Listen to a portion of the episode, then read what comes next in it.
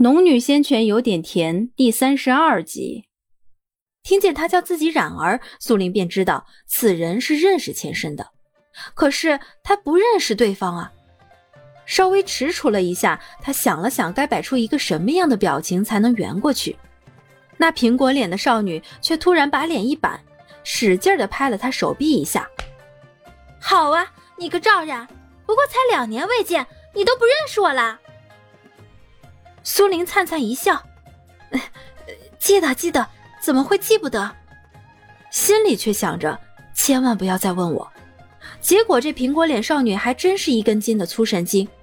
苏玲说记得，她便也没再问，脸上由阴转晴，笑眯眯的拉着苏玲的手臂挽过来。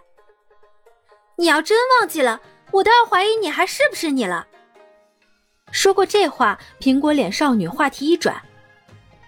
冉儿，你别怪我这两年没去看你，都是我爹强逼着我修炼。我悄悄逃出来去找过你一回，结果你那个五妹说你和你娘搬走了。我问搬哪里去了，也不告诉我。苹果脸少女其实长得很漂亮，是属于那种很可爱、很萌的型，也符合苏玲的审美。再见对方眼神清澈，不由便亲近了两分。也不知道这感觉来自前身还是本身，不管来自哪里，苏玲选择听从心底的声音，于是笑着回答：“是搬走了，不过就在赵家村。”苹果脸少女嘟着红嘴：“那赵颖为什么不告诉我？你那个五妹性子怪得很，我不喜欢。”苏玲此时其实很想知道她究竟是谁，叫什么名字。可是他不敢问，因为这事儿一问就露馅儿了。对了，你怎么在无极派啊？苹果脸少女思维跳跃的很，说了半天才陡然想起这茬。苏玲由他挽着，慢慢沿着藏书阁外的阶梯往下走。我进来学法术的，但是我资质不好，先得从外门弟子做起。苏玲是废体的事，苹果脸少女也是知道的。此时听他说来，想安慰又害怕伤了他的心，只好强撑着笑道：“冉儿，我爹说过，修仙者最重要的是毅力，还有一些机遇。只要努力修炼，没有好资质坏资质之分的。”他说这话的时候有些心虚，因为他爹没有说后半句，而是说他资质好，要是能勤勉，前途定然无限。可是这话他怎么说得出来？说出来不是伤了冉儿的心？苹果脸少女显然不会说谎，说这话的时候微垂着头，不敢看苏林。苏林才知道对方是在安慰他了，心中一暖，应道：“你说的对，修仙一途漫漫长兮，资质好坏并不能决定一切，还得看个人毅力。”苹果脸少女见他没有伤心，才重新展露笑颜，同时也疑惑道：“冉儿怎么和以前有些不同了？不过这变化是好的，况且两人两年多未见，这些变化都是在接受范围内的。是以苹果脸少女也没有深究。苹果脸少女贴近苏林，还待说什么，突然身后又响起一个声音：“唐诺，师傅叫你。”还在磨蹭什么？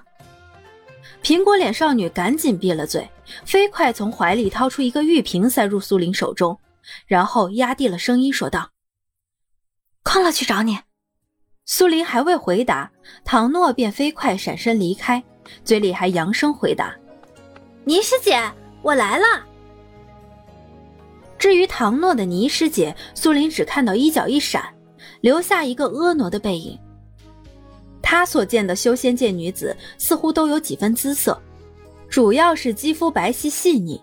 俗话说一白遮三丑，还没见过丑女。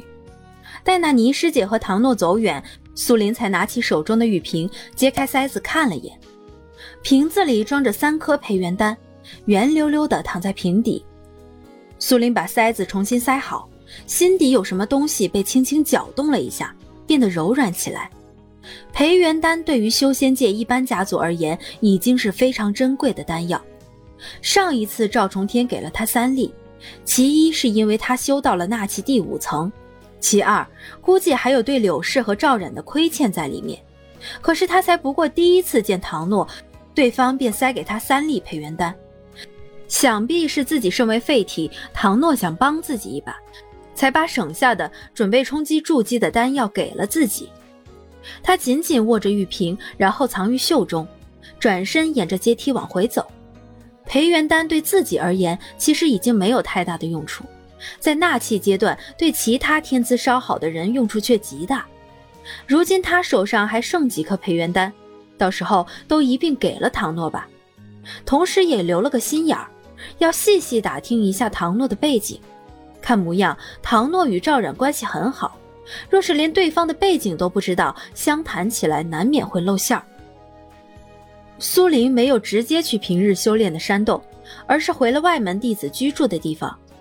叶青不在，罗婉儿因为陆子霖的关系，不用再做伺候人的事情。此时正躺在床上酣睡，听到动静才抬起头来。苏林在想，他和叶青平日睡觉都是在修炼的，可是罗婉儿睡觉还真是在睡觉。修为却有纳气四层，平日也没见他如何修炼，这修为是怎么提升起来的？啊，你回来啦！今日不用去藏书阁打扫吗？眼睛撑开了一丝缝，看着苏林问道。苏林原本就是想回来问问罗婉儿关于唐诺的事情，他们这个院子里只有他们三个女弟子，平日各忙各的，真正见面的时间少之又少。而他认识的人中，只有这个罗婉儿喜欢打听人家的事情，特别是对内门弟子，更是了若指掌。啊，我忘了点东西，回来看看。苏林假作找东西，翻了翻自己堆放东西的地方，然后佯装无意的回头看着他。对了，今日在藏书阁见到两个内门弟子，一个姓倪，一个姓唐，看样子修为很高。罗婉儿本来还有点睡意，听了苏林的话，睡意顿消，马上搂着被子坐了起来，眼里也一片清明。你说的是倪轩师姐和唐诺师姐吧？他们是无上真人的亲传弟子。无上真人，苏林故意询问了一句，好转移对方注意力。啊，无极派有五大真人。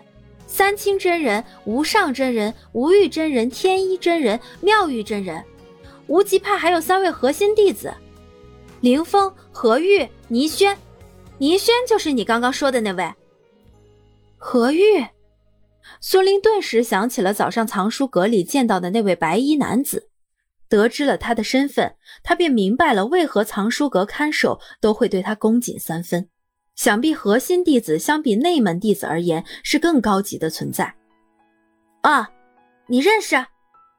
罗婉儿顿住，疑惑的看了苏林一眼。苏林连忙摇头：“啊，不认识，只是觉得这名字好听。那他们哪些是师兄，哪些是师姐呀？”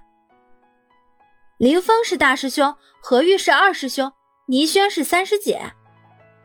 苏林点了点头：“哦。”明白了，说罢，他又抬头问向罗婉儿：“但是那姓唐的师姐看起来年纪好像不比我们大。”“啊，是啊，她是唐家堡的大小姐，水系丹灵根，天资卓绝，只有几位核心弟子能与她一较高低，所以自然也是我们的师姐了。”苏林这才知道，唐诺竟然是丹灵根的天才，还是与赵云一样的水系丹灵根。从唐婉儿这里得到了要得到的消息，可苏林还是有些疑惑。按理说，罗婉儿如此灵通的人脉消息，她入无极派怎会不知道外门弟子是要伺候人的？想了想，此事与他也无甚关系，便把此事抛在了脑后。除了他们，在无极派里身份最尊贵的就是陆小姐了。她是妙玉真人的掌上明珠，陆小姐人也不错，还说。他话还没说完，苏林便道：“呃，东西找到了，齐老还在藏书阁等我，我先回去了。”说完便朝门外走去。该知道的情况他已经知道了，而且他也没时间与人唠嗑，他得抓紧时间修炼。罗婉儿显然才打开话匣子，正想继续说呢，就见苏林的身影一晃，居然离开了房间。他就是想叫住苏林都来不及了。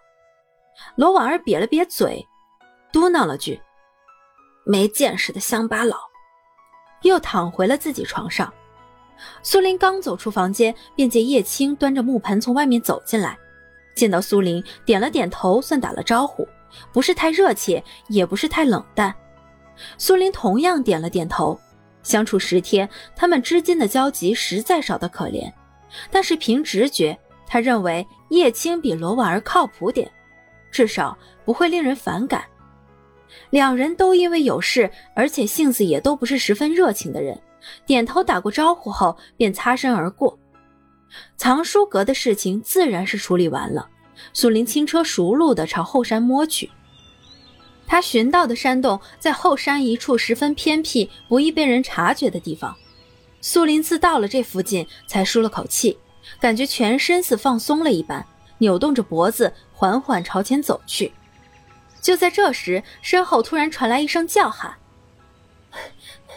大师兄，你等等我呀！”